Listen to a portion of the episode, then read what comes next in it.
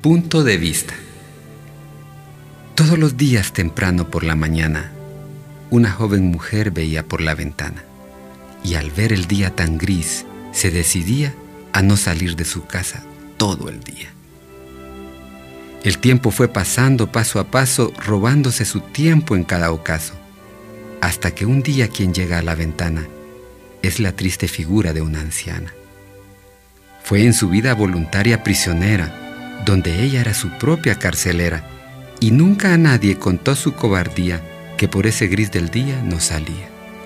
Un día un balón quebró un vidrio a la ventana y se asoma a regañar la furibunda anciana, pero queda extasiada cuando mira de repente, a través del roto vidrio, un día resplandeciente. Se percata entonces del falso pensamiento que la tuvo cautiva todo el tiempo no eran grises los días que tanto la asustaban, grises eran los vidrios que en su ventana estaban.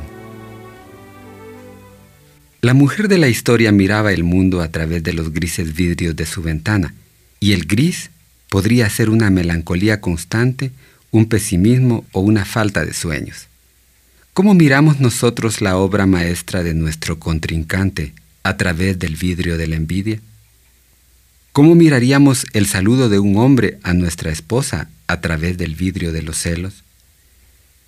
¿Cómo miramos la sombra en la noche a través del vidrio del miedo? ¿Cómo miras a tu cónyuge a través del vidrio de la altivez? El ansioso joven que sueña con el amor de una jovencita puede malinterpretar el apretón de manos o la sonrisa.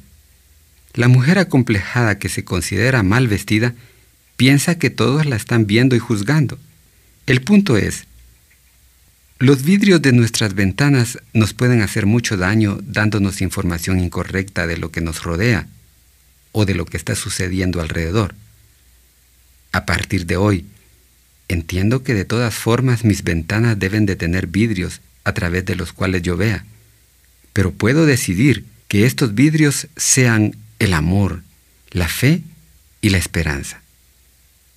Romanos 12:2.